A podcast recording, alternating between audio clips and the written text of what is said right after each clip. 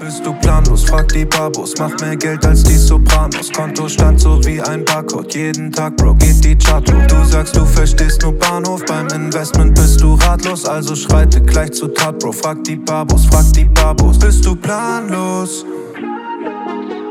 Frag die Babos. Einen wunderschönen guten Tag und herzlich willkommen nach der langen Pause. Ihr habt ja auch mitbekommen, wir waren im August beide im Urlaub. Michael war in Griechenland, ich war teilweise in der Türkei, musste auch ein paar Tage dann Quarantäne zu Hause machen. Herzlich willkommen, liebe Investment Babo Community und Babina Community. Die Babos sind back mit einer Investment Babo Folge und wir haben ein, ein sehr, sehr spannendes Thema heute, DeFi. Aber Mehr dazu gleich. Ich grüße dich, Michael. Wie geht's dir denn erstmal? Wo bist du denn? Hallo Endrit, äh, ich bin in äh, Stuttgart. Wir haben hier Meetings im Süden und äh, ich sehe gerade, ich habe, wer das Video sehen kann, so einen Heiligenschein im Gesicht. Ich muss gleich mal die, die, die Fenster zumachen. Wir haben Traumwetter. Ich bin total entspannt aus dem Urlaub zurück und freue mich extrem wieder jetzt nach, ja, nach den Ferien wieder anzugreifen. Wir haben ein super spannendes Thema direkt für den Start. Äh, Defi, äh, wenn ihr jetzt denkt, äh, da geht es um Defibrillatoren oder so, dann äh, seid ihr äh, im falschen Bereich. Ähm, wir haben ja schon eine Folge zum Thema Krypto gemacht, wo wir alleine waren. Heute haben wir zwei Gäste, die, ja, behaupte ich mal, äh, sich super auskennen in dem Bereich. Einmal Nico Felsch und Sascha Huber. hallo ihr beiden, erstmal willkommen bei unserem Podcast. mögt ihr euch gerne kurz vorstellen?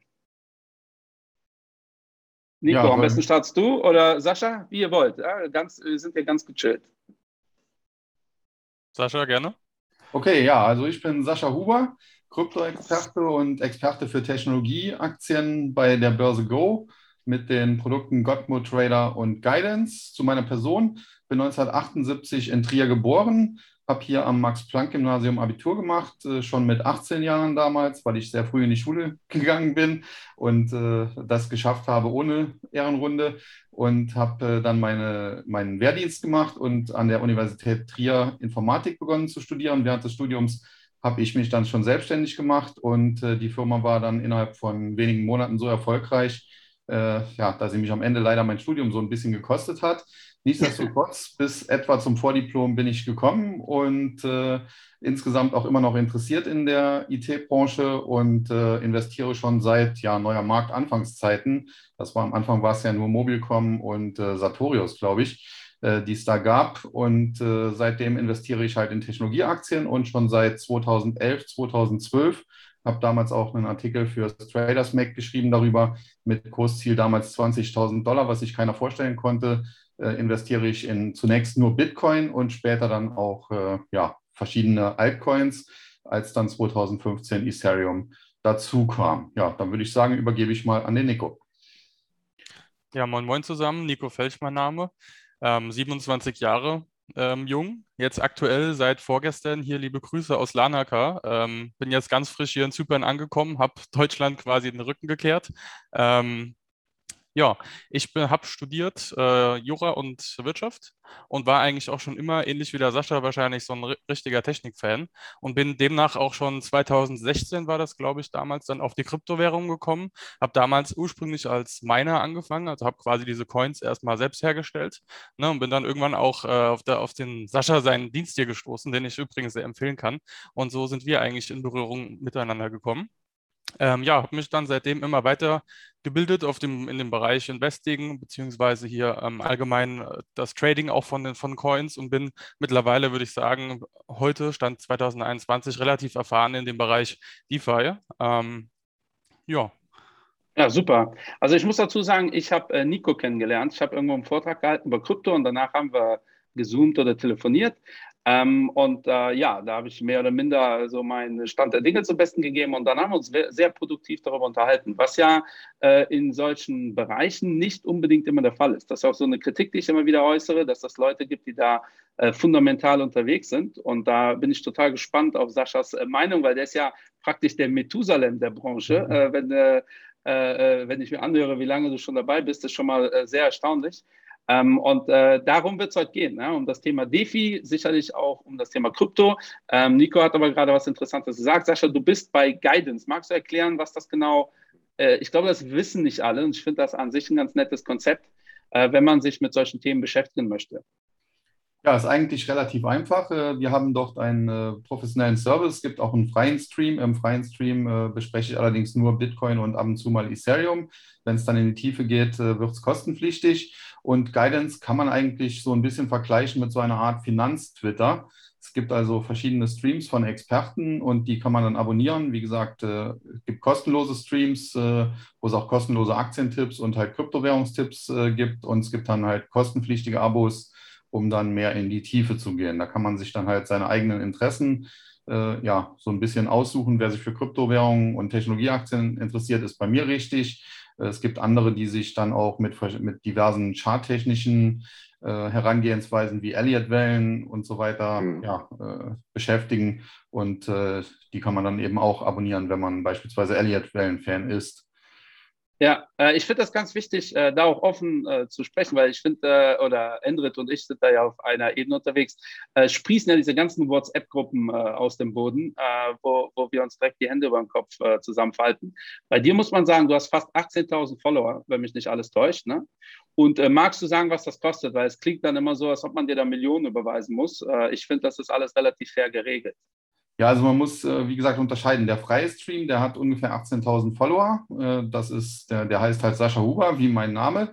Äh, der kostenpflichtige hat natürlich leider nicht ganz so viele. Da liegen wir etwa bei, ja, sagen wir mal 600 plus minus 50 und hoffen, dass wir vielleicht bald auch die Tausender-Marke dann mal angehen können.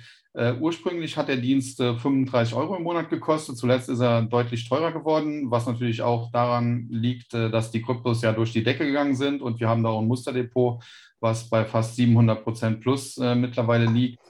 Und ja, äh, in diesem äh, Stream tauscht man sich, also zum einen bin ich natürlich der Experte, der das Ganze so ein bisschen auch zu lenken versucht, der auch den einen oder anderen Tipp gibt. Aber wir haben auch eine sehr starke Community, die sich gegenseitig hilft, beispielsweise wenn es dann um das Thema Steuern geht, weil da bin ich dann raus. Ich habe dafür einen Steuerberater, dem äh, gebe ich die ganzen Unterlagen und der darf sich dann damit herumschlagen. Aber es gibt ja auch Leute, die ihre eigene Steuererklärung machen möchten oder ja zumindest äh, einem Steuerberater oder so äh, Vorlagen liefern möchten. Äh, so wie ich das ja auch beispielsweise bei meinem mache. Und äh, ja, da gibt es äh, Leute, die im Thema Steuern beispielsweise sich besser auskennen als ich sicherlich. Hast du einen Tipp für die Babos, äh, wie die äh, unseriöse Anbieter relativ schnell filtern können? Aber ich finde, Preis ist schon mal so ein Indikator. Und die Summe, die du genannt hast, hast du jetzt gesagt, der Preis ist stärker hochgegangen. Das sind aber alles Summen, wo keiner hier in irgendein Verderben gesto gestoßen wird. Also wenn man meint, das gucke ich mir mal an, ähm, weil mich das interessiert, ist das ja durchaus eine Summe, die man investieren kann. Äh, hast also du da so einen Tipp? ist es auch so, dass man äh, den Service erstmal 14 Tage kostenlos testen kann. Man muss dann nur einen sogenannten Widerruf schreiben. Das ist ein bisschen deutsche Rechtssache halt, also nicht kündigen, mhm. sondern widerrufen. Äh, man muss auch aufpassen, sobald der Widerruf eingeht, ist das Abo quasi beendet. Das heißt, wenn ich das jetzt abonniere und fünf Minuten später schon einen Widerruf schreibe, dann habe ich natürlich nicht viel Test. Das heißt, man macht sich besser eine Erinnerung äh, in sein Handy oder so und, und testet das wirklich 12, 13, 14 Tage, schreibt dann den Widerruf. Ansonsten von den Kosten her, wenn man sich für ein kurzfristiges Abo entscheidet, bis zu drei Monate liegt das bei 69 Euro im Monat und äh, bei einem längerfristigen Abo, also mindestens ein Jahr, 62 Euro. Wie man die unseriösen Anbieter herausfiltern kann, ja, das ist äh, zum einen natürlich, verlangen die meistens sehr, sehr viel. Also das kostet dann ein Abo 1500 Euro und noch viel mehr. Und äh, ansonsten äh, muss man natürlich auch schauen, diese ganzen Gruppen, wo du ja auch schon angesprochen hast, also WhatsApp jetzt glaube ich eher weniger, aber gerade Telegram äh, gibt es mhm. auch solche Gruppen, wo ja auch hier diese Corona-Leugner zum Teil unterwegs sind. Und äh, da wird natürlich gerne mal gepusht. Grundsätzlich ist es so, dass man den Kryptomarkt äh, so ein bisschen differenzieren muss. Es gibt also die, sagen wir mal, Top 100. Das sind schon äh, Coins und Tokens, die relativ ja, stark gehandelt werden, wo man leicht rein und rauskommt. Man kann jetzt auch nicht genau bei 100 einen Cut machen, also die 101 oder 102 ist wahrscheinlich auch noch ganz gut, aber äh, zumindest die großen, sagen wir mal. Und es gibt dann natürlich irgendwelche ganz kleinen Projekte, äh, die dann in CoinMarketCap in dem, in dem Ranking ganz weit hinten notieren mit äh, Marktkapitalisierung von 10 Millionen oder noch weniger. Und äh, da ist es natürlich äh, so ähnlich wie Penny Stock Trading. Also da kann ich dann natürlich auch, das reines Glücksspiel. Und gerade in solchen unseriösen Gruppen werden natürlich diese kleineren bevorzugt dann empfohlen beziehungsweise gepusht, muss man schon fast sagen, weil es natürlich auch da Sinn, nur Sinn macht, weil äh, Bitcoin mit einer Market Cap von mehreren äh, oder von über einer Billion teilweise und einem hohen äh, Handelsvolumen von über 100 Milliarden fast täglich, da ist es natürlich äh, ja, nicht so leicht, den Kurs zu beeinflussen wohingegen ein Projekt, wo nur ein, zwei oder fünf Millionen wert ist, äh, da ist das natürlich einfacher. Was aber jetzt auch nicht heißt, dass alle diese Projekte unseriös sind, weil jeder hat natürlich mal klein angefangen, aber auf jeden Fall sollte man da vorsichtig sein. Ja, Augen auf beim Eierkauf. Ne? Nico, wolltest du dazu auch äh, noch was sagen? Ja, ich habe natürlich auch schon meine Erfahrung mit der ein oder anderen Telegram-Gruppe oder diesen Services gemacht. Ähm, ich würde ganz klar auch äh, jungen Menschen darauf, äh, darauf äh, hinweisen, dass eben geschaut wird, dass kein krasses Performance-Versprechen gemacht wird. Ne? Also wenn das jetzt schon ähnlich wie so ein Bild-Zeitungsartikel ist, äh, mit ganz toller Aufmachung, mit mache 1000 Prozent in zwei Wochen, ähm, also das finde ich, das sollte mit normalem Menschenverstand schon verständlich sein, dass man da besser die Finger von lässt. Ja, verrückterweise ist das mit dem normalen Menschenverstand äh, äh, immer so eine Sache, wo man im Nachgang sagt, ey, da hätte man doch. Äh, also ich habe auch schon 8000 Prozent am Tag gelesen. Ich war auf einer Messe, äh, äh, wo wir angesprochen worden sind, weil unsere Fonds haben jetzt auf 30 Jahre über 800 Prozent gemacht. Und dann meinte der, äh, so ein Anleger, 800 Prozent mache ich in der Woche. also finde ich schon interessant, wie sich das gerade entwickelt. Ähm, aber das unterschreiben wir, glaube ich, ne, Endrit? Das kann man einfach mit dem logischen Menschenverstand an die Sache rangehen macht das Sinn äh, oder nicht. Aber kommen wir zum Thema DeFi. Endrit, was ist ja. DeFi? Weißt du das? Also ich kann erst mal sagen zum Thema Guidance, bevor wir äh, da direkt ins Thema einsteigen. Also ich bin ein großer Fan von, von der App und ich glaube, wir, wir reden ja auch von der App, wo auch viele Autoren da auch unterwegs sind. Und äh, von den 18.000 werden das sicherlich 18.001 und 2 heute werden, äh, alleine wegen Michael und wegen mir. Und äh, das kann ich auf jeden Fall empfehlen. Das ist ja meine Go-To-App, Guidance. Also an der Stelle mhm. Shoutout. Ne? Ihr könnt uns gerne sponsoren. Ihr könnt auch gerne die Babos mit aufnehmen als Autoren oder einen Sonderpodcast von mir aus. Ja, wir sind äh, bereit für, für alles.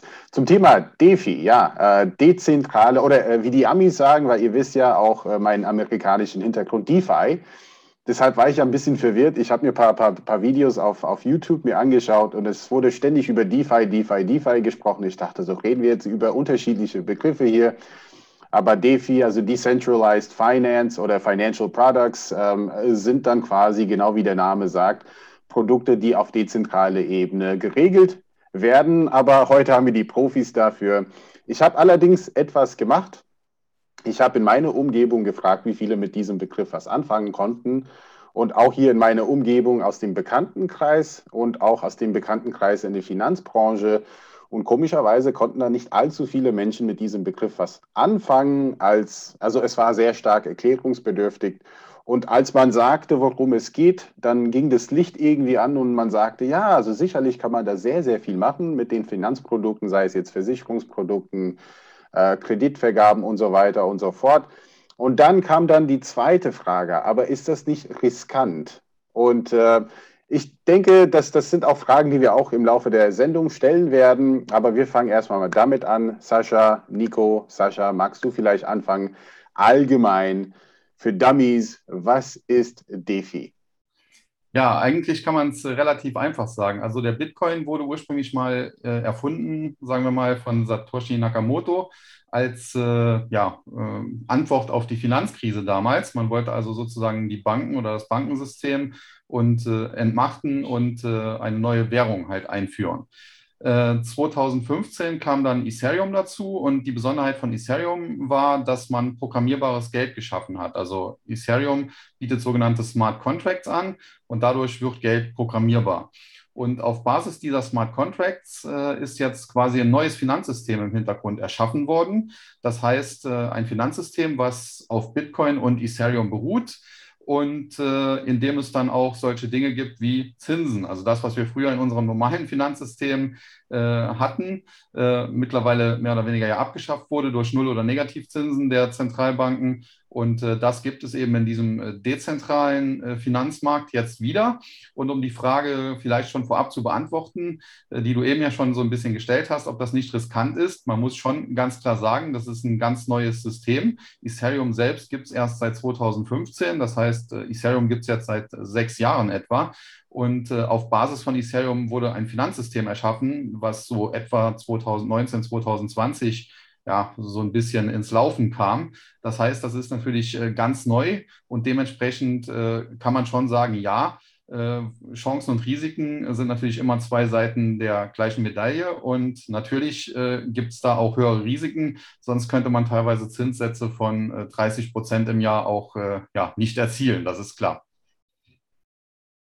Ja, äh, ich finde das äh, mega spannend, weil bei in meinem Umfeld wissen viele so, DeFi, das ist so der Shit gerade, der heiße Shit. Wenn man dann fragt, was ist denn das genau, kommt dann so oft so, ja, keine Ahnung, aber das ist auf jeden Fall der heiße Shit. Ähm, äh, um das ganz praktisch zu machen, also Smart Contracts ähm, sind ja letztendlich äh, clevere Verträge übersetzt. Ähm, und äh, ich habe das immer mal erklärt mit, äh, theoretisch könnte ich, wenn ich mit meinem Auto in die Tiefgarage fahre, äh, automatisiert halt äh, die Gebühr äh, sofort über so eine Blockchain äh, abrechnen. Ne? In dem Moment, wo ich da reinfahre, akzeptiere ich das. Ähm, und äh, mir fällt es jetzt immer noch schwer, wie das funktioniert, äh, mir da Geld zu leihen in, dem, ähm, in dieser Welt. Und ich glaube, das fällt den meisten Zuhörern dann auch schwer. Also ich bin in dieser Welt unterwegs und sage, Nico, leih mir Geld. Oder spreche ich nicht Nico an, sondern eine Allgemeinheit. Wie funktioniert das ganz konkret? Genau, ähm, also ich würde erstmal vielleicht einen Satz dazu sagen oder würde es versuchen, mal in einem, in einem Satz runterzubrechen. Sascha hat es ja schon sehr gut technisch ähm, erklärt, wie das Ganze funktioniert. Ich würde sagen, einfach DeFi ist deine Möglichkeit, ja, deine eigenen Finanzen ohne einen Mittelsmann, also ohne eine dritte Instanz wirklich, ähm, in eigener Verantwortung zu regeln und damit dann eben Wohlstand aufzubauen und auch zu erhalten. Also um deine Frage zu beantworten, ähm, nein, du würdest nicht im Endeffekt mich fragen. Du könntest natürlich auch mich fragen, aber du würdest im Endeffekt, ähm, wenn es jetzt um dieses Landing geht, was du angesprochen hast, zum Beispiel einfach ein Protokoll benutzen. Also einfach eine Art dezentrale Instanz, ähm, bei der du dann diesen Auftrag schaltest, nenne ich es jetzt einfach mal, und es würde dir automatisch zugeteilt werden. Ne? Also es ja. entfällt diese dritte Instanz, die auch immer natürlich ihren Gewinn äh, bisher ja da, dabei mitgenommen hat für diese Dienstleistung. Aber wir können es auch, äh, also vielleicht noch ein bisschen weiter runterbrechen. Die Aufgabe, die akademische Aufgabe einer Bank, also wenn man sich so, also die Banken machen ja alles Mögliche, aber die Ursprungsidee einer Bank ist ja, die transformieren gewisse äh, Größen. Also einmal Losgrößen. Ähm, das ist dann die Idee, äh, ich will mir eine Million Euro leihen, ähm, dann brauche ich ja theoretisch jemanden, der eine Million Euro verleihen will. Und das macht die Bank. Ja? Die nimmt die ganzen Gelder und verteilt sie. Das ist Punkt Nummer eins. Punkt Nummer zwei ist äh, Risiken. Also ähm, vielleicht gibt es jemanden, der eine Million Euro leihen, verleihen möchte. Der meint aber, ich hätte nicht das richtige Profil und wäre zu risikoreich. Und äh, die dritte Größe ist die Zeit. Ja, vielleicht finde ich ja jemanden, der mir eine Million Euro leihen will ähm, und passt, dem passt auch mein, mein, meine, meine Bonität. Äh, aber der möchte eigentlich nur für ein Jahr Geld verleihen und ich brauche vielleicht Geld für fünf. Das ist so wirklich, wenn man, wenn man das runterbricht, wofür ist eine Bank da? Das ist die Aufgabe einer Bank. Ja, und da ist DeFi sicherlich auch eine Konkurrenz und auch eine Bedrohung. Aber wie funktioniert das technisch? Also äh, ich bin mir sicher, ich stelle mir immer meine Mutter vor, wenn ich gewisse Sachen erkläre, weil meine Mutter super clever ist hat aber mit dem Thema Investments jetzt nicht so viel am Hut. Die wird jetzt immer noch sagen, okay, ja, du stellst das da rein, irgendwo auf der Welt sagt jetzt einer, ich leihe dir Geld oder wie funktioniert das praktisch? Woher soll derjenige wissen, ob ich äh, eine gute Bonität habe oder nicht? Könnte das äh, noch so ein bisschen mehr mit Leben füllen? Ich weiß, das ist teilweise schwer, ähm, aber das ist ja das, worauf es ankommt am Ende des Tages, dass die Leute das verstehen. Möchte? Sascha, ja, wenn es um Technik geht? okay. Ja. ja. also prinzipiell ist es so, es gibt halt sogenannte Liquiditätspools. Das heißt, äh, Leute zahlen Geld ein und äh, wie der Nico eben schon gesagt hat, du äh, erteilst dann quasi oder stellst quasi einen Auftrag ein, ich brauche jetzt so und so viel. Und äh, dann wird das halt äh, ja, automatisch äh, von dem Computer wird eben das gemacht, was sonst die Bank macht. Sprich, er sucht halt die passenden Profile zusammen. Das heißt, die Leute, die Geld eingezahlt haben, da steht ja Liquidität zur Verfügung und die teilt er dir dann zu. Äh, um aber noch kurz dein Beispiel von eben aufzugreifen, das mit dem Auto, das automatisch bezahlt, das hat eher weniger mit äh, DeFi zu tun. Äh, das ist eher eine Sache Internet of Things. Da gibt es natürlich auch Krypto-Projekte. IOTA ist in Deutschland sehr bekannt. Es gibt auch noch weltweit ein paar andere. Äh, da funktioniert das tatsächlich so, wie du äh, das beschrieben hast. Das heißt, du lädst dann äh, quasi dein, deine IOTA-Wallet mit einer gewissen Anzahl an, an IOTAs in dem Fall auf. Und äh, wenn dann dein Auto in die Garage fährt, äh, dann weiß halt, also das Auto kommuniziert an, an, an das Parkhaus, ja, ich fahre jetzt hier ein und äh, macht automatisch dann eine Bezahlung. Also dafür braucht man DeFi nicht unbedingt. Mag sein, dass man das auch so lösen kann, aber eigentlich ist das eine Internet of Things Sache. Ja, interessant. Ähm, ist das, ähm, wie, wie schätzt ihr das äh, Thema Risiko ein? Also äh, Risiko im Sinne äh, tatsächlich eher, dass die Banken sich bedroht fühlen müssten. Wenn die Banken sich bedroht fühlen müssen, dass äh, automatisch auch ein politisches Thema wird. Ähm, äh, glaubt ihr, das äh, wird ein Thema in naher Zukunft oder seht ihr das entspannt? Mhm.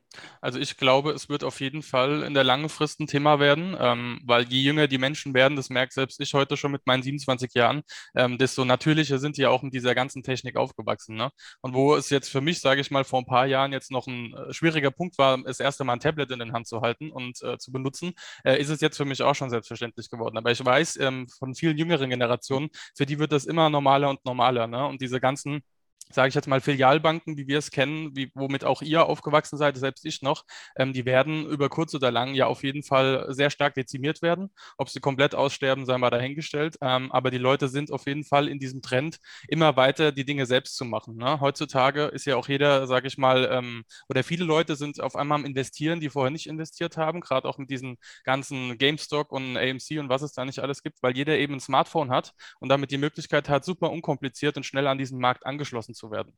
Ne? Und noch, also die Apps gerade für diese klassischen Finanzsachen, die werden schon immer einfacher, ähm, aber in diesem Kryptobereich ist es noch schwierig, ähm, wirklich Produkte mit einer guten Usability aktuell vorzufinden. Aber ich bin mir sicher, in den nächsten fünf bis zehn Jahren schon, wird es auch dort sehr gut funktionierende und leichte, verständliche Produkte geben. Und dann werden natürlich auch immer ältere Menschen, sage ich mal, den Zugang zu diesem Markt finden und ihn auf jeden Fall auch nutzen, weil ähm, es ist im Endeffekt meiner Meinung nach einfach viel kapitaleffizienter oder es ist viel schneller, als eine Bank jemals sein kann, weil alles automatisiert in Echtzeit passiert. Ja, alle Zinssätze für Supply und Demand, alles, was wird permanent pro Sekunde quasi neu berechnet. Also so schnell habe ich noch kein anderes Institut irgendwie arbeiten sehen und ich glaube auch nicht, dass das wirklich machbar ist. Ja, ich vergleiche es immer gerne mit äh, Netflix und linearem Fernsehen. Also ich habe jetzt in meiner Familie alle Generationen, meine Oma, mein Opa, die sind 88, 89 Jahre alt. Äh, dann meine Eltern, die sind dann so im, im Bereich 60, 70. Äh, ich bin jetzt so im 40-Jahre-Bereich und ich habe aber auch noch einen jüngeren Bruder, der ist fast auf den Tag genau 14 Jahre jünger wie ich. Und der ist natürlich aufgewachsen oder der guckt fast nur noch Amazon Prime und Netflix was ich auch schon viel mache, aber ich gucke ab und zu auch mal ZDF äh, oder sonst irgendwas. Äh, meine Eltern hingegen, die gucken vielleicht auch schon mal Netflix, aber prinzipiell mehr lineares Fernsehen. Und meine Oma, die weiß gar nicht, was Netflix ist. Das heißt ja. aber auf lange Sicht, äh, ja, äh, tut mir leid für, für, für ältere Menschen, aber es ist nun mal so, es lebt keiner ewig. Das heißt, meine Oma mit 80 oder, oder 88, 89, äh, ich hoffe, sie lebt noch lange, aber die wird irgendwann halt äh, ja, den Weg alles Irdischen gehen. Äh, das heißt, die ältere Generation oder die ganz alte Generation, die sich mit der Technik nicht auskennt, die stirbt quasi aus. Und äh, die Jungen von unten, die wachsen halt mit dieser Technik schon auf. Und äh, dann ist klar, ich bin zum Beispiel auch ein großer Fan von Netflix, der Aktie. Die habe ich auch schon seit vielen Jahren und glaube auch, dass die weiter sehr gut laufen wird, wenn sie jetzt auch mal ein bisschen Pause gemacht hat. Aktuell springt sie wieder an. Ähm, und ich glaube, dass äh, solche ja, altbackenen TV-Sender wie RTL oder Pro7, dass die Probleme haben. Das hat man in den letzten Jahren schon gesehen. Die Börse übertreibt auch immer. Also Pro7 war erst im DAX, also relativ mhm. gehypt, ist dann komplett abgestürzt. Jetzt ist sie wieder auf dem Weg ein bisschen nach oben, weil das Ende wahrscheinlich schon zu früh äh, von einigen gesehen wurde. Aber ich glaube, in 20 Jahren könnte es sein, dass es Pro7 oder RTL gar nicht mehr gibt. Netflix hingegen wird es noch geben und vielleicht auch irgendwelche Nachfolger. Und so dürfte das in diesem äh, Kryptobereich auch sein. Die Jungen wachsen schon von klein auf damit auf und haben dann gar nicht mehr die Probleme, die, ja, sagen wir mal, wir älteren Säcke hier noch haben. Ja, also äh, ich glaube, das ist eine Transformationsfrage. Ne? Ja. Äh, ProSieben Sat1 Media hat das ja erkannt äh, und äh, transformiert ja sein Dasein. Äh, das ist ja in allen Bereichen so. Äh, wenn ihr, und ich glaube, das können alle nachvollziehen, äh, wenn wir jetzt irgendwo hinfliegen, vor allem jetzt in der Corona-Zeit mit Tests und so weiter, also meine Eltern sind jetzt nicht so alt wie deine Großeltern, äh, die, sind, die sind nicht mehr in der Lage, irgendwie alleine zu fliegen. Ne? Also weil es einfach alles digital heute passiert und digitale Ausweise und das kriegen die alles alleine gar nicht mehr hin. Da brauchen die Hilfe. Ich schätze mal, bei deinen Großeltern wird es genauso sein. Äh, in der Bankfiliale war ich persönlich schon bestimmt seit 15 Jahren nicht mehr. Ähm, es gibt für mich gar keinen Grund, in eine Bankfiliale zu gehen. Ähm, der, das Bankensystem hat, braucht nur irgendwie immer ewig, ähm, um sich so ein bisschen zu, zu, transformieren. Das heißt aber nicht automatisch, dass DeFi automatisch funktioniert. Ähm, Im Bereich Social Lending zum Beispiel gibt es ja einige äh, Player, die, die, dieses Thema spielen, komplett ohne DeFi. Ähm, seht ihr da äh, eher Synergieeffekte oder seht ihr die als Konkurrenz? Es gibt ja einige Homepages, wo ich reinstellen kann, hier, ich brauche einen Kredit und äh, ich bin ein lustiger Typ, äh, leit mhm. mir mal 10.000 Euro. Ähm, was, ist, was sagt ihr dazu, Nico? Ähm, also ich sehe da ganz klar Konkurrenz und Synergiepotenzial. Ich finde, das ist keine Entweder-oder-Frage. Also ich glaube, auf lange Sicht wird sich eben dieser gesamte Bankensektor schon auch transformieren müssen, wie du das schon bereits gesagt hast. Ähm, auf der anderen Seite werden diese DeFi-Produkte oder dieses Dezentrale ist, glaube ich, in meinen Augen schon eher sowas wie ein Megatrend, der sich auf jeden Fall fortsetzen wird. Und die ganzen Banken oder das Finanzsystem merkt man jetzt auch schon institutionelle Anleger, die springen ja auf diese Kryptowährung mittlerweile auf. Ne? Weil da gibt es ja dann auch eine Art Zugzwang. Wenn die erste Bank oder das erste Institut jetzt auf einmal Ethereum anbietet oder jetzt andere DeFi-Produkte, weil es da halt eben äh, super krasse Chancen gibt, auch wenn, wenn das Risiko vielleicht aktuell noch ein bisschen höher ist. Ähm, und ich bin mir sicher, auf Dauer werden alle Großen nachziehen müssen. Ne? Da gibt es ja dann auch so Sachen wie die, die Thematik mit einem Bitcoin-ETF oder einem Krypto-ETF und, und, und. Und das wird sich meiner Meinung nach einfach immer weiter fortführen, bis irgendwann dieser ganze Sektor verschmelzen wird. Und was ist denn für euch Risiko? Ist das für euch nur die Schwankung oder seht ihr, äh, weil ich lese auch immer wieder irgendwelche kritischen Artikel, wo ich sage, boah, sehr oft ist auch der Nutzer einfach, also äh, wenn ich jetzt meine Kreditkarte verliere und da ist die PIN drauf geschrieben, könnte ich natürlich auch sagen, blöde Visa, blöde Mastercards, äh, ähm, aber letztendlich habe ich mich da auch saudämlich verhalten. Ähm, das passiert natürlich im Kryptobereich auch, aber wie definiert ihr denn Risiko? Oder ist das für euch nur die Schwankung der Coins? Nein, man muss schon sagen, also die Risiken sind schon größer. Also natürlich, wenn ich äh, jetzt meine Wallet habe und jemandem den Private Key gebe, also wäre das so, als wenn ich ihm meine Bankkarte mit PIN gebe, dann kann er natürlich das Konto leer räumen. Das ist dann zum Teil auch, äh, ja, muss man so sagen, ein bisschen eigene Dummheit. Aber da das Ganze ja auf Smart Contracts beruht, das heißt, ich habe ja am Anfang gesagt, programmierbares Geld. Und äh, man weiß das ja von äh, den Programmen, die es schon gibt, also ob das Spiele sind oder Windows ist, äh, dass äh, da oftmals Bugs äh, drin sind. Und solche Programmierfehler können natürlich in solchen Smart Contracts auch sein, nennen sich dann Exploits statt Bugs. Und da kann es natürlich schon vorkommen, dass aufgrund solch eines Programmierfehlers, sage ich mal, tatsächlich Geld verloren geht. Also das Risiko ist nicht so abstrakt. Was man auch sagen muss, man kann natürlich auch absichtlich Programmierfehler einbauen. Es gibt also auch sogenannte Scams, also quasi Betrugsprojekte, und äh, das ist natürlich für, gerade für den Laien äh, nicht so einfach, äh, das herauszufinden. Selbst Profis sind da teilweise schon reingefallen. Ich zum Glück jetzt noch nicht. Äh, aber ich möchte das auch für die Zukunft nicht ausschließen. Also das ist durchaus möglich. Und äh, wie gesagt, das Risiko ist äh, schon ein bisschen größer. Ansonsten, um nochmal kurz die Frage von zuvor aufzugreifen, ich bin kurzfristig bei Nico, also kurzfristig sehe ich das auch so, dass es da Synergiepotenziale durchaus gibt. Langfristig bin ich aber für die Banken und Börsen deutlich pessimistischer. Insbesondere in Europa sind die viel zu langsam. In den USA ist das zum Teil noch ein bisschen anders. Aber grundsätzlich, wenn das in Zukunft alles dezentral geregelt werden sollte oder größtenteils dezentral geregelt werden sollte, braucht es mit Sicherheit nicht mehr so viele Banken, wie es heute gibt. Also äh, es mag sein, dass es da noch äh, zwei, drei, vier ganz große gibt wahrscheinlich am ehesten auch in Amerika angesiedelt oder vielleicht mit Bezug zum Silicon Valley. Man muss auch sagen, bei einigen Kryptoprojekten beispielsweise ist Goldman Sachs schon so ein bisschen in, involviert im Hintergrund, sagen wir mal, dass zum Beispiel ehemalige Mitarbeiter von Goldman Sachs solche Projekte gegründet haben. Äh, da werden die natürlich auch ein Auge dann drauf haben. Aber ich glaube schon, dass äh, die Banken, dass die ein Problem haben werden, langfristig äh, zu existieren. Also ob es eine deutsche Bank dann in 50 Jahren noch gibt, sei dahingestellt. Aber noch größer ist die Gefahr aus meiner Sicht für diese Handelsplätze, für die, für die Börsen, weil die braucht es dann definitiv nicht mehr, wenn das alles vollautomatisch 24-7, 365 Tage im Jahr läuft. Jetzt gibt es natürlich auch Kritiker, die sagen, ja, ich will ja irgendwann auch mal meine Ruhe haben am Wochenende, an Weihnachten. Da muss man aber auch sagen, es ist ja jedem selbst überlassen, wann er das nutzt. Also wenn alle Geschäfte 24-7 in Deutschland offen hätten, dann heißt das ja auch nicht, dass ich morgen so um 4 Uhr einkaufen fahre, nur weil ich das könnte. Und äh, man muss natürlich auch sehen, äh, ja, es ist halt weltweit. Und es gibt natürlich beispielsweise, wenn jetzt einer sagt, ja, Weihnachten hätte ich gern meine Ruhe, Muslime feiern kein Weihnachten, warum sollen die dann am 24.12. nicht handeln? Ja, Aber siehst du das nicht als Risiko? Also ich stelle mir jetzt vor, Deutsche Bank, ne, äh, die Existenzgrundlage der Deutschen Bank schmilzt da so hin. Man kann sagen, das passiert eigentlich schon seit zehn Jahren, aber äh, sagen wir mal so, die Existenzgrundlage der Deutschen Bank äh, schmilzt dahin. Dann äh, haben wir hier Arbeitslosen-Thema äh, und vor allem haben wir auch das Thema, wer kontrolliert und wer steuert das ein bisschen. Und wir haben das Thema, äh, die Deutsche Bank hat ein Derivatevolumen von fünfmal dem europäischen Bruttosozialprodukt. Ja? Also wenn die wegbrechen, sind die Derivate ja nicht alle äh, weg äh, über Nacht. Die Frage ist natürlich, wann Derivate auch über so DeFi-Systeme äh, eins zu eins laufen, weil es ja auch so ein Thema bei Derivaten, vor allem over the counter, wer äh, was ist mit dem äh, Emittentenrisiko? Und das ist natürlich, in, umso größer die Community ist, äh, umso sicherer äh, wird äh, das ganze Spiel logischerweise. Aber siehst du das nicht als Risiko? Ich kann mir nicht vorstellen, dass die Politik da einfach zuschaut, äh, wie äh, was Dezentrales so einen eminent wichtigen Part äh, in der Welt einnimmt.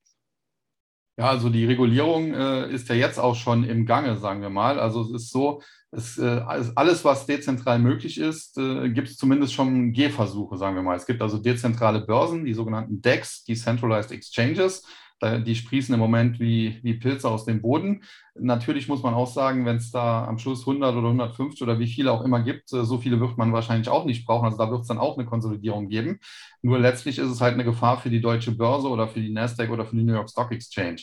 Äh, was die Banken betrifft, mit dem Derivatevolumen hast du natürlich auf der einen Seite recht, auf der anderen Seite müsste man natürlich dann auch mal genau gucken, äh, Put und Call, das kann sich ja auch gegenseitig auflösen. Also nur weil es äh, da 5 Billionen Derivate gibt, da gibt es ja auch sehr viele ja, Verschachtelungen, die man dann auflösen müsste. Aber grundsätzlich ist es ja auch nicht so, dass ich jetzt die Deutsche Bank morgen pleite gehen äh, sehe. Also es ist immer so, dass äh, bei solchen neuen Technologien, die werden am Anfang unterschätzt. Die fangen halt klein an und durch dieses exponentielle Wachstum, was wir spätestens äh, seit der Corona-Krise ja durch die Viren kennen, kann sich das halt weltweit ausbreiten. Aber man muss natürlich auch sagen, irgendwann ist halt Herdenimmunität erreicht. Das heißt, es ist ein gewisser Prozentsatz äh, durchdrungen und alle können halt nicht mitmachen. Gerade zum Beispiel meine Oma brauche ich mit äh, Defi halt nicht kommen, da weiß die nichts mit anzufangen. Die kann ich mal bei Amazon bestellen, weil die gar keinen Internetzugang hat. Und äh, natürlich muss man dann halt sagen, äh, der Niedergang der Deutschen Bank wird natürlich keine Sache sein. Also die werden jetzt nicht nächstes Jahr äh, pleite sein oder weg sein oder äh, wahrscheinlich auch in zehn Jahren noch nicht, sondern es wird halt ein schleichender Niedergang sein, so wie wir es in den letzten Jahren gesehen haben. Und es wird zwischenzeitlich natürlich auch immer wieder Comebacks geben, wie wir es jetzt in den letzten ein, zwei Jahren vielleicht gesehen haben, wo die Aktie ja auch von 5, äh, 6 auf jetzt wieder 12 Euro sich verdoppelt hat. Aber man muss halt schauen, die stand halt im Top schon mal bei 105 oder so. Und äh, langfristig ist äh, der Abwärtstrend halt gegeben. Aber natürlich geht das in Wellen. Und äh, ja, was äh, die Arbeitsplätze angeht, hast du natürlich recht. Da wird es äh, ja im, im, Finanzbereich in Zukunft einige weniger geben. Dafür werden aber an anderer Stelle auch neue geschaffen. Also das ist genauso wie damals, als die Pferdekutsche weg war und das Auto kam. Da hieß es auch, ja, da werden alle Pferdekutscher arbeitslos. Das ist definitiv ja auch so gewesen. Nur dafür braucht es halt Automechaniker. Und äh, wenn man sich anschaut, was heute an Technik im Auto steckt, braucht man auch Informatiker, um die äh, zu programmieren. Und äh, das wird natürlich in Zukunft dann im Finanzbereich auch so sein. Sprich, wer langfristig äh, denkt in seiner Berufswahl, gerade auch als vielleicht junger Mensch, der sollte auf jeden Fall schauen, dass er programmieren kann. Äh, ich habe damals mit C64 angefangen, da mit irgendwelchen äh, Poke- und Peak-Befehlen und so weiter mit Basic. Und äh, prinzipiell, äh, wenn man in Zukunft äh, was reißen möchte, auch im Finanzbereich, äh, muss man wahrscheinlich äh, programmieren können. Und äh, wie gesagt, das wird natürlich eine langfristige Entwicklung sein, die in Wellen gehen wird. Aber der, der Trend ist halt klar. Also Nico hat das Megatrend genannt und dem würde ich mich anschließen. Das ja, me mega interessant. Das, ja, das, ist, das wird sicherlich eine sehr interessante Entwicklung sein und es werden wahrscheinlich auch Produkte entstehen, die wir uns noch gar nicht vorstellen können heute. Aber deshalb fange ich erstmal mit heute an, äh, um das Ganze etwas konkreter anzugehen. Also welche Produkte konkret, ähm, die es heute gibt, könnten dadurch vollkommen revolutioniert werden? Weil wir, wir reden jetzt die ganze Zeit über Finanzprodukte, aber vielleicht können wir etwas konkreter darüber sprechen. Gut, die Kreditvergabe ist die eine Sache. Aber ich glaube, die Versicherungsbranche steht jetzt vor der vollkommenen Transformation, wenn jetzt die DeFi-Revolution ähm, sich einsetzt und auch, ähm, auch sich behauptet. Äh, welche Produkte konkret, die es heute gibt, können damit jetzt äh, revolutioniert werden und welche Produkte, die es auch heute gibt, wiederum, äh, ich denke, eine Hauptpflicht, Haftpflichtversicherung wird sicherlich auch relativ einfach sein. Äh, Berufsunfähigkeitsversicherungen jetzt äh, über die DeFi ähm, ja, Möglichkeiten abzuschließen. Das könnte ich mir durchaus auch für, für manche ältere Personen äh, schwierig vorstellen. Also vielleicht mag der Nico oder äh, Sascha mal darauf eingehen, konkret welche Produkte mhm. ähm, ja, ja, also ich glaube, es ist äh, gar, es muss auf Dauer gar nicht mehr so abstrakt sein. Ich würde zum Beispiel direkt als allererstes sowas wie das klassische Sparbuch nennen, ne, weil das Sparbuch ist unkompliziert, das kennt jeder, das ist risikoarm und es gibt ja jetzt auch schon selbst im risikoreichen Kryptobereich so Produkte, die so in diese Richtung gehen, ne, dass man einfach sein, sein festes Geld hat oder seine Stablecoins heißt das ja in der, in der Kryptosphäre. Das ist quasi einfach nur ein US-Dollar, der abgebildet ist als Kryptowährung zum Beispiel. Beispiel, dass man die einfach zur Bank trägt eben und dann eine feste Rendite dafür bekommt, ne? ohne dass man jetzt in irgendwelche riskanten neuen Projekte investieren muss oder irgendwie ein ganzes Depot hat. Also das würde ich auf jeden Fall nennen. Ähm, diese, diese einfache finanzielle Verantwortung kann man super damit abbilden, aber natürlich auch im größeren Kontext dann sowas wie ein komplettes Investmentdepot, ne? indem man dann zum Beispiel auch in Zukunft vielleicht in sowas wie Aktien investieren äh, wird können über eben Kryptowährung. Ja, dann hast du schon angesprochen, der Versicherungsbereich ist, denke ich, auf Dauer ähm, ein ganz großes Thema. Da gibt es jetzt auch schon quasi Kryptoversicherungen. Also ich kann mich versichern, zum Beispiel gegen ein Ausfallrisiko, was dann bei irgendeinem Defi-Pool oder so geschieht.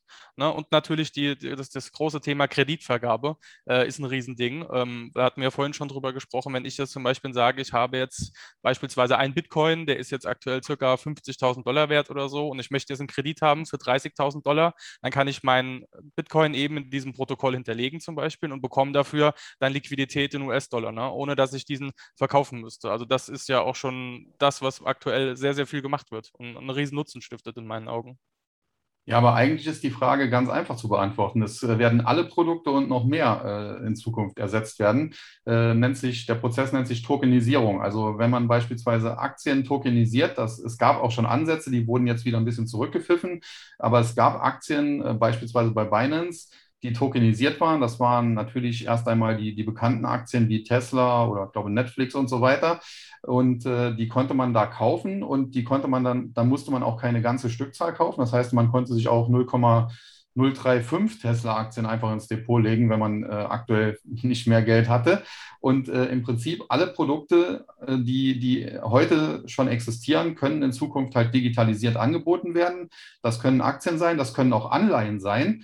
Äh, gibt es auch schon erste Bestrebungen. Also ich glaube, Österreich hat auch schon eine Anleihe über eine Blockchain ausgegeben. Das sind halt aktuell noch erste Gehversuche, aber das wird natürlich in Zukunft immer mehr zunehmen.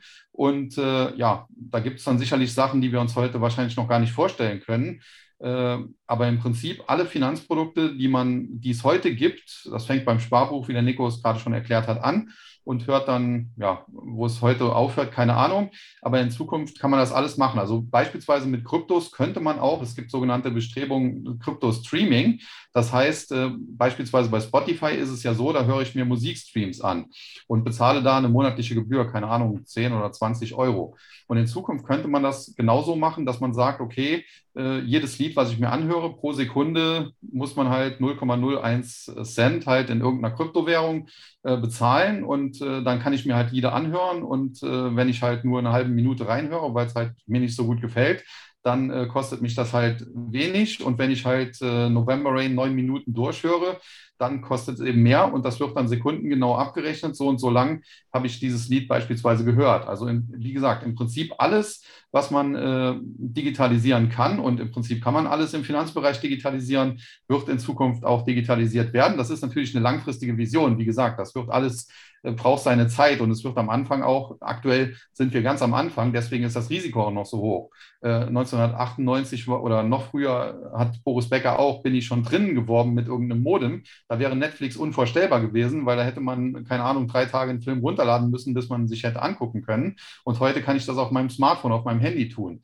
Wie eben schon gesagt, die Entwicklung ist klar, die Richtung ist auch klar. Sie wird natürlich in Wellen verlaufen. Aktuell sind wir jetzt in so, in so einer Hype-Phase, wo auch viel Geld in den Sektor fließt. Das ist auch wichtig, damit eben äh, die Entwicklung vorangeht. Aber es wird natürlich auch wieder Rücksetzer geben, genau wie, wie nach der Dotcom, äh, die Dotcom-Bubble, die geplatzt ist und dann die Anschläge New York, die sich jetzt äh, zum 20. Mal jähren und äh, dann 2003, 2004, bis dahin war dann besser an der Börse und danach ist dann halt wieder Geld in den Technologiesektor geflossen und heute steht der Nasdaq auf dem höchsten Stand aller Zeiten und so wird das auch im Kryptobereich sein. Man muss sehen, als wir zum Beispiel in meinem Service 2018, äh, 19 erstmals über DeFi DeFi gesprochen haben, da war da eine Milliarde investiert. Das heißt, das ist äh, von, von quasi null auf eine Milliarde gewachsen, was ja auch schon eine Menge ist. Und aktuell liegen wir bei über 150 Milliarden. Das heißt, in den letzten zwei Jahren hat sich das ver 150-fach, das investierte Geld. Dennoch sind natürlich auch 150 Milliarden im internationalen Finanzsystem gar nichts. Die Fed druckt jeden Monat 120 Milliarden Dollar. Wenn ich da 150 Milliarden in DeFi habe, dann ist das eine, ein Monatsdruck, ein bisschen mehr wie ein Monatsdruck äh, der Federal Reserve.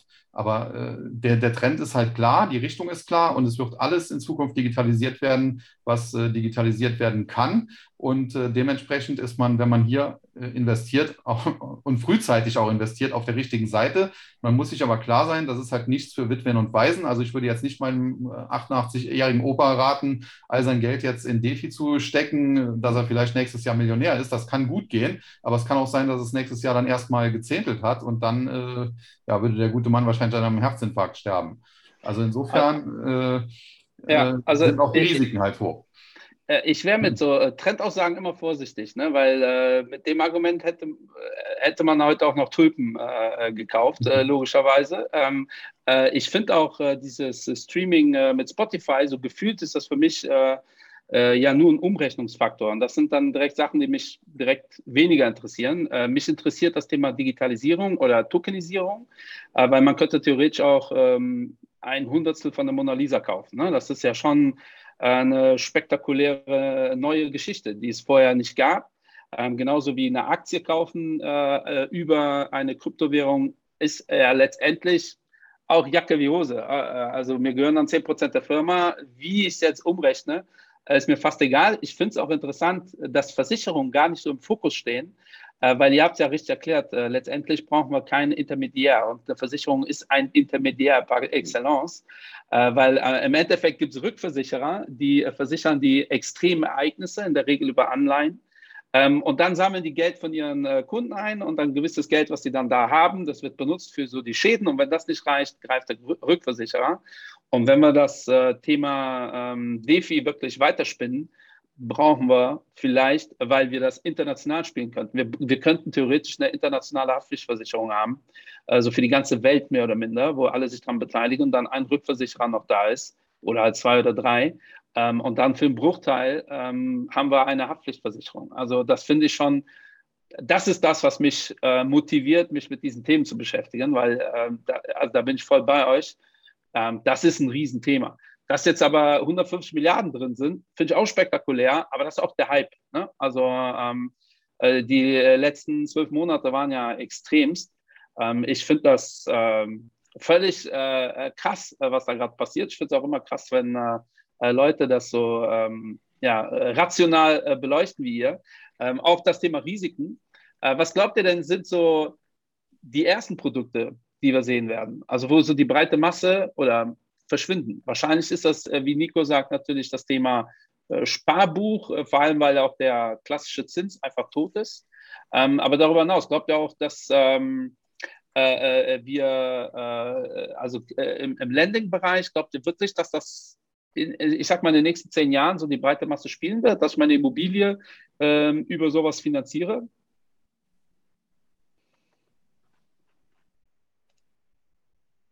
Wer soll antworten?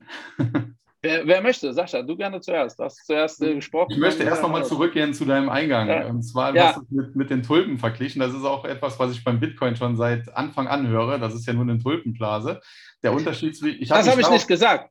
Das habe ich, nicht, hab ich nicht gesagt. Ich habe gesagt, äh, mit dem Argument, wir sind von einer Milliarde auf 150 Milliarden hoch, ja. Könnte man äh, auch, hätten wir das Tulpenspiel auch weiterspielen können ja, um, oder um das, um das aufzugreifen. Ich habe mich daraufhin intensiv mit der Tulpenblase befasst. Also ich habe da äh, sehr viel zu gelesen. Und der Unterschied ist halt, die Tulpenblase hat sich tatsächlich zwei, drei, vier Jahre, vielleicht auch länger, also wenn man ganz in den Anfang geht, äh, waren es vielleicht auch 15 Jahre, äh, aber hat sich auf jeden Fall über Jahre aufgebaut, ist dann geplatzt und das war's. Äh, beim Bitcoin oder bei Kryptowährungen ist es bisher so, wir haben, äh, wie diese Wellen halt im Technologiesektor sind. Also äh, wir hatten einen ersten Hype, den hat nur keiner mitbekommen im Jahre 2010 oder so oder 2011. Damals ist der Bitcoin von quasi nichts, 0,00 irgendwas, auf über einen Dollar gestiegen. Das war natürlich auch eine spektakuläre Wertentwicklung, die hat nur keiner mitbekommen. Dann hatten wir 2013, äh, da war ich dann schon selbst dabei, äh, sind wir erstmals äh, auf, auf einen Preis gestiegen, der höher war als die feine Unze Gold. War zwar nur für ein paar Sekunden irgendwie bei, bei 13, 1400 Dollar, äh, aber wir sind erstmals teurer gewesen wie eine feine Unze Gold, sind dann aber auch wieder auf 200 Dollar runtergecrashed, also auch gesechstelt, gesippelt. Äh, dann haben wir den Hype 2017 gehabt bis auf etwa 20.000, haben uns auch wieder gesechselt auf 3200 und jetzt haben wir den nächsten Hype. Und, und das gab es halt bei den Tulpen nicht. Also da ist die Blase einmal geplatzt und dann war sie geplatzt und äh, dann kam auch nichts mehr nach. Das, das äh, ja, müssten mir dann diejenigen, die das mit Tulpenblasen vergleichen, erklären, warum der Bitcoin oder die Kryptowährung mehrfache Blasenbildung äh, erzeugen, wohingegen äh, bei, bei so Spekulationsblasen normalerweise, wenn die geplatzt sind, erstmal äh, zumindest längere Zeit Ruhe ist. Also klar, Immobilienblasen gibt es auch immer wieder, aber da sind dann doch äh, Jahrzehnte in der Regel dazwischen. Ähm, jetzt äh, zu den Produkten. Es gibt also schon erste Finanzprodukte, die man so mit Sparbüchern etc. vergleichen kann. Das ist einmal das Thema Staking und Yield Farming. Äh, das heißt, man bekommt doch tatsächlich Zinsen für seine Einlagen. Die können zum Teil auch sehr hoch sein, muss man schon ganz klar sagen. Also bei Pancake Swap, glaube ich, kriege ich aktuell 31,25 Prozent aufs Jahr.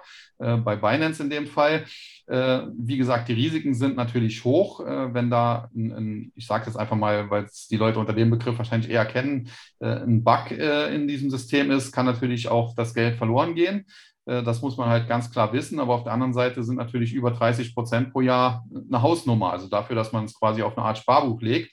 Und je risikoreicher ich halt bin, desto höher sind halt die Zinsen. Also das ist natürlich auch klar. Das ist im Kryptobereich nicht anders wie in dem normalen Bereich. Und äh, ja, äh, im Prinzip äh, hast du eben noch mit den äh, Vorschlägen, die du gemacht hast, was man in Zukunft auch machen könnte, beispielsweise Versicherungen etc., hast du noch zwei Themen äh, so ein bisschen tangiert, äh, die jetzt gar nicht direkt mit DeFi zu tun haben. Das eine, diesen Hundertstel einer Mona Lisa, Mona Lisa kaufen, das wäre der Bereich Non-Fungible Tokens, NFTs, auch aktuell im Hype. Und der zweite Bereich, wenn man beispielsweise Versicherungen haben will, dann muss man ja auch externe Daten in so eine Blockchain einfügen und zwar geprüfte, also sichere Daten einfügen. Zum Beispiel, wenn ich jetzt gegen Unwetter mich versichern will, dann, wie das jetzt hier vor ein paar Wochen ja im Ahrtal zum Beispiel war, dann muss natürlich diese Blockchain auch wissen, da war tatsächlich jetzt eine Flutkatastrophe und das hat nicht irgendeiner, äh, irgendeiner sich ausgedacht. Und das wäre dann dieses Thema Oracles. Da gibt es auch spannende Plattformen äh, wie Chainlink und äh, Band Protocol in erster Linie. Aber das äh, geht dann halt äh, wieder in die Tiefe. Da müssten wir wahrscheinlich dann noch äh, zwei, drei Sendungen zu machen. Ja, äh, sehr gerne. Genau, also ich finde ähm, das NFT-Thema super sexy übrigens. Ähm, ich habe es nur bei den ersten Beispielen, weil da, ich glaube, das erste Produkt, was so medial Aufmerksamkeit erregt hat, war ja ein Tweet, der äh, oder der erste Tweet, äh, der wurde verkauft für ein paar Millionen. Ähm, das ist für mich auch eher so Marketing-Gag. Äh, wurde auch, glaube ich, von äh, irgendeinem, irgendeinem äh, Blockchain-Investor gekauft oder was auch immer und hat natürlich viel Aufmerksamkeit erregt. Aber Nico, du wolltest noch was dazu sagen. Mhm. Ja, ich würde ganz konkret mal deine Frage beantworten. Also ich würde ganz klar sagen, ja.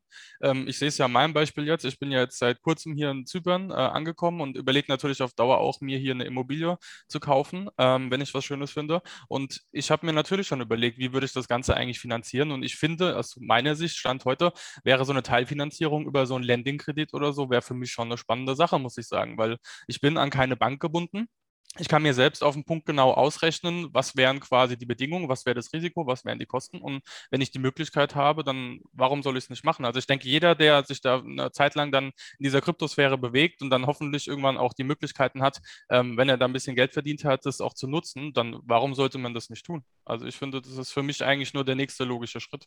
Und deswegen denke ich, ich bin da wahrscheinlich nicht der Einzige auf der Welt, der da so denkt. Ja, das, das, ja, das finde ich, das ich mega, mega spannend. Und äh, ich merke auch im Laufe der Sendung, also wie, äh, ja, also ich bin ja gar nicht fit in diesem Bereich. Also es gibt noch viel Nachholarbeit von meiner Seite. Es wird viel gelesen und äh, viele YouTube-Videos werden sich angeschaut. Äh, ich hätte jetzt noch konkret eine Frage, weil ich weiß es ja, wir, wir sind in Deutschland, aber grundsätzlich auch weltweit ist das Thema Regulierung ein sehr, sehr wichtiges Thema. Und das ist ja auch das Hauptargument vieler Akteure, dass sie sagen, eine, eine Kryptowährung, ein Bitcoin oder was auch immer, kann, kann sich langfristig nicht durchsetzen, weil eine Notenbank um die Ecke kommt und sagt, ähm, eine zweite Parallelwährung darf es ja auch nicht geben. Also welche Risiken könnte es auch hier für das Thema dezentrale Finanzprodukte geben? aus der Haftungsseite. Also am Ende des Tages, wenn wir über dezentrale, was auch immer sprechen, also wer haftet? Das ist so, so meine Frage persönlich, aber ich glaube, das fragen sich auch viele aus dem Publikum. Vielleicht Sascha zuerst.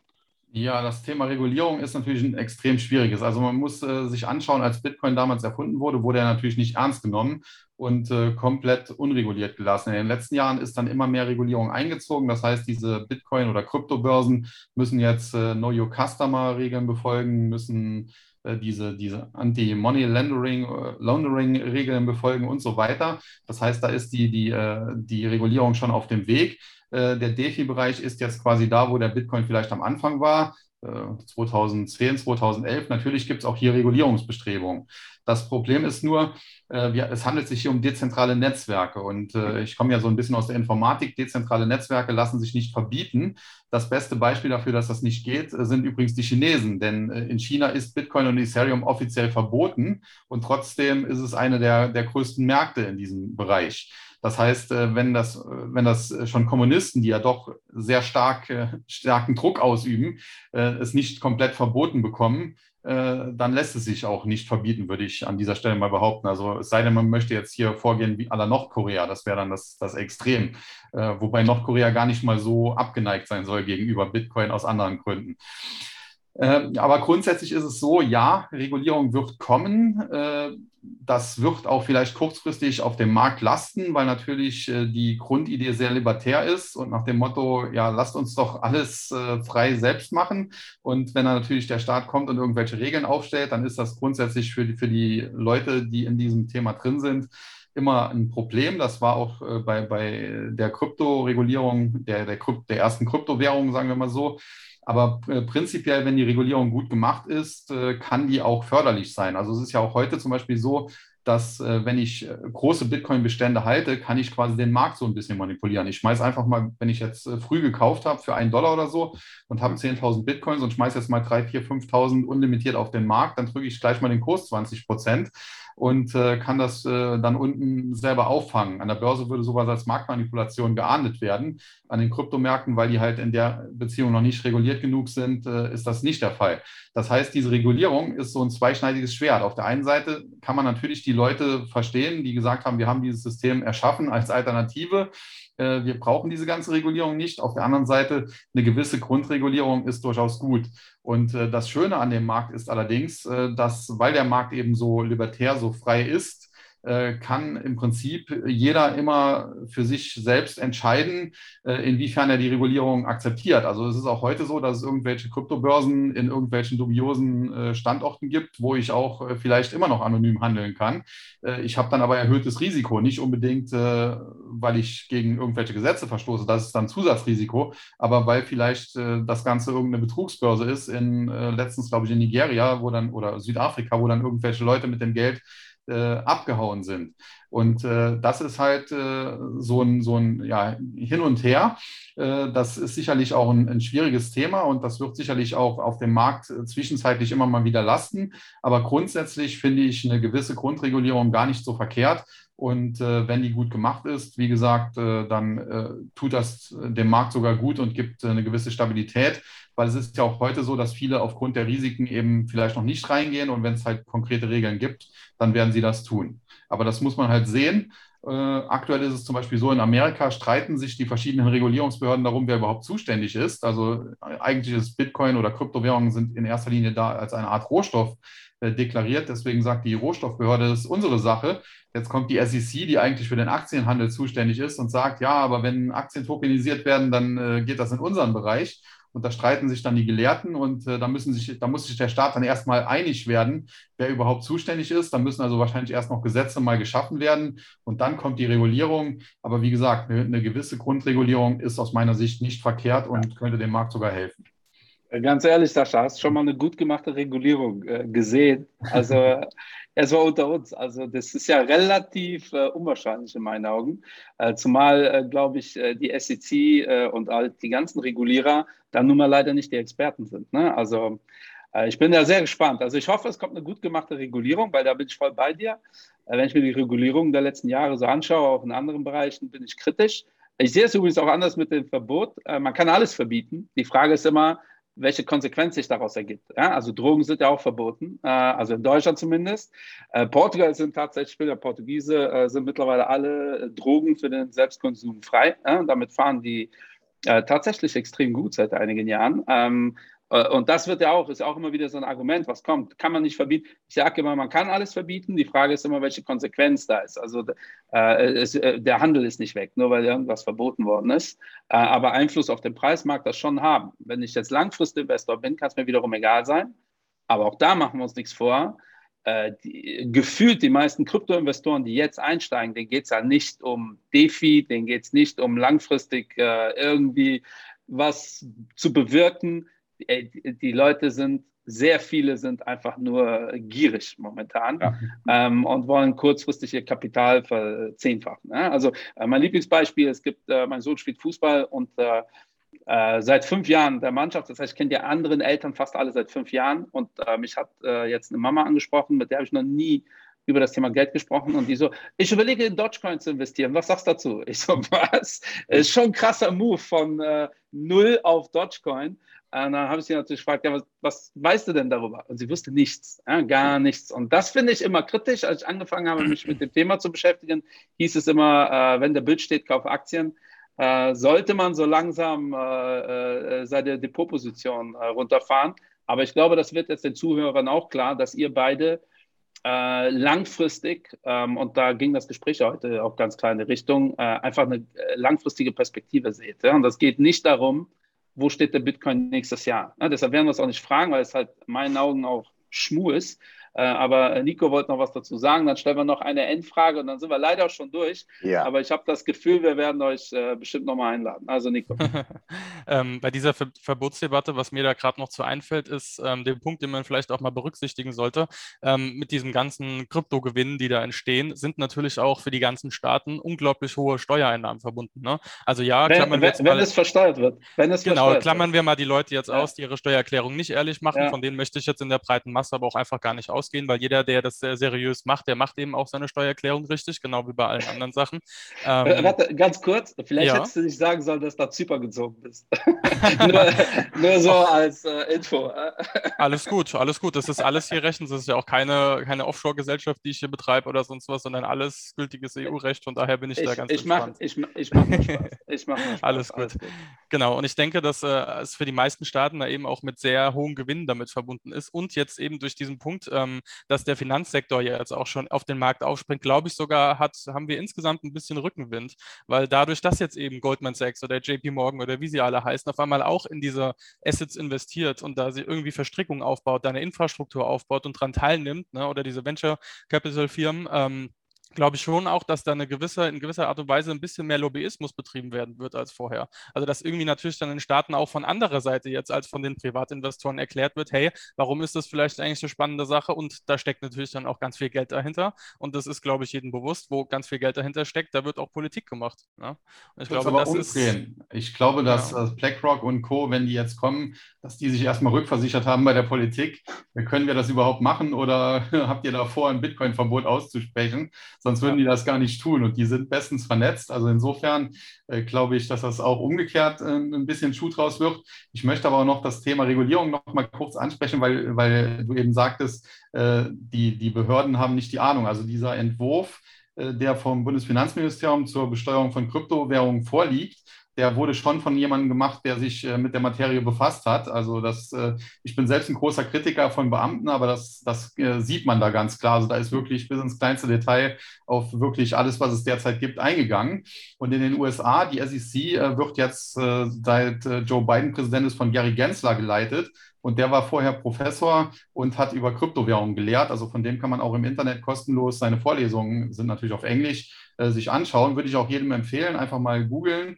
Äh, dann findet man die auch relativ leicht. Oder in meinem Service habe ich die auch mal verlinkt vor längerem. Äh, kann ich gerne dann auch nochmal machen, wenn man mich fragt. Also das ist schon ein Mann, der sich in der, in der Sache durchaus auskennt. Nichtsdestotrotz gebe ich dir prinzipiell recht. Also Regulierung gut gemacht ist natürlich eine, eine Hoffnung, die da dahinter steht. Insbesondere in Europa bin ich da auch ein bisschen skeptisch, weil da sehr viel Druck aus Frankreich kommt, die sehr defensiv dagegen sind. Also beispielsweise die großen französischen Banken, bin selbst Kunde bei der BNP Paribas, deswegen weiß ich das. Äh, die sperren sich dem Thema, was sicherlich auch äh, von Seiten der Politik äh, Druck ausgeübt wird, weil ich glaube nicht, dass, dass, die, dass die BNP Paribas von sich aus sagen würde, ja, wir lassen das jetzt erstmal. Und äh, wie gesagt, also gut gemachte Regulierung ist natürlich eine gewisse Hoffnung, aber es gibt durchaus auch, äh, ja, äh, wie soll man sagen, Grund zur Hoffnung. Und da müssen wir jetzt mal schauen, was kommt. Hendrik, hast du noch so eine abschließende Frage? Ja, ich hätte das tatsächlich doch die Frage, die du nicht stellen wolltest. Wo steht Bitcoin nächstes Jahr? Also Spaß beiseite. Nee, ähm, nee ich habe in der Tat gar keine Fragen. Wir, wir sehen das auch mit der, mit der Zeit. Also wir haben echt die gute Stunde gefühlt. Äh, und ja, es waren wirklich sehr, sehr spannende Themen. Und ich würde jetzt schon sagen, äh, Sascha und Nico, ihr seid für Part 2 äh, eingeladen was wir gerne im Laufe des nächsten Jahres machen könnten, dass wir vielleicht ähm, ja, zusammenfassen können, wo steht jetzt der DeFi-Markt mittlerweile, denn da tut sich auch viel und auch in kurzer Zeit, auch wenn wir alle hier langfristig denken, da kann man sicherlich hier so, so ein Fazit ziehen. Von meiner Seite keine Fragen. Vielleicht hast du noch eine, eine letzte abschließende Frage, Michael? Nein, nein. Also für mich, ähm, also ich äh, hoffe, dass die Babinas und Babus heute einiges mitnehmen können. Ähm, äh, das ist äh, eine klassische äh, Investment-Barbo-Folge. Wir sagen immer wieder, äh, wir geben selten ähm, binäre Antworten. Ähm, und so ist das im Kryptomarkt logischerweise erst recht. Äh, dieses gut-schlecht ist einfach total überholt. Ähm, und ähm, äh, ist ganz lustig, ich habe gleich ein Meeting mit jemandem von der BNP Paribas äh, mhm. oder der sich da äh, sehr äh, stark äh, auskennt. Den werde ich direkt mal interviewen zu dem Thema, äh, weil ich finde es fahrlässig, wenn Banken sich nicht mit dem Thema beschäftigen. Ne? Du hast gerade Netflix angesprochen. Warum Netflix, warum ist Netflix so groß geworden? Weil die unterschätzt worden sind von Anfang an, von den großen Playern. Ähm, bei ähm, Tesla ähnlich. Ja? Jetzt bauen wir alle Elektroautos, aber die wurden einfach nur erstmal jahrelang belächelt. Ähm, und ich glaube, die Finanzindustrie, wenn die wirklich die großen Häuser überleben wollen, ähm, mal unabhängig davon, was das für Potenzial hat, ist es halt nicht clever, ähm, gewisse Strukturen und Trends einfach zu belächeln, nicht mitzumachen. Deshalb hoffe ich, dass für alle was dabei waren. Ich bedanke mich bei euch beiden. Es hat mir unfassbar viel Spaß gemacht. Äh, ich bin da voll bei Endrit. Äh, wir laden euch sehr, sehr gerne ein, wünschen euch viel Erfolg. Folgt bitte Sascha, wir werden das machen äh, werden dir da äh, gerne mal Feedback geben, äh, Sascha. Und äh, alle anderen können uns gerne auch Feedback geben, ob das cool ist oder nicht. Wenn ihr sagt, äh, das ganze Thema interessiert uns gar nicht, dann brauchen wir auch keine weitere Folge äh, aufnehmen. Aber ich glaube schon, dass das Thema interessant ist. Also von meiner Seite lieben Gruß aus Stuttgart. Wir sehen uns äh, sowieso, Endrit, die Babus und Babinas auch. Alltag. Nico und Sascha werde ich in Zukunft bestimmt auch öfter noch kontaktieren. Ja, vielen Dank, ihr zwei. Danke ebenso, war echt cool. Alles gut. Bis dahin, liebe Leute. Cheerio. Ciao, ciao. Ciao. Tschüss. Bist du planlos? Frag die Babos. Mach mehr Geld als die Sopranos. Kontostand so wie ein Barcode. Jeden Tag, Bro, geht die Chart hoch. Du sagst, du verstehst nur Bahnhof. Beim Investment bist du ratlos. Also schreite gleich zu Tat, Bro. Frag die Babos, frag die Babos. Bist du planlos? Frag die Babos.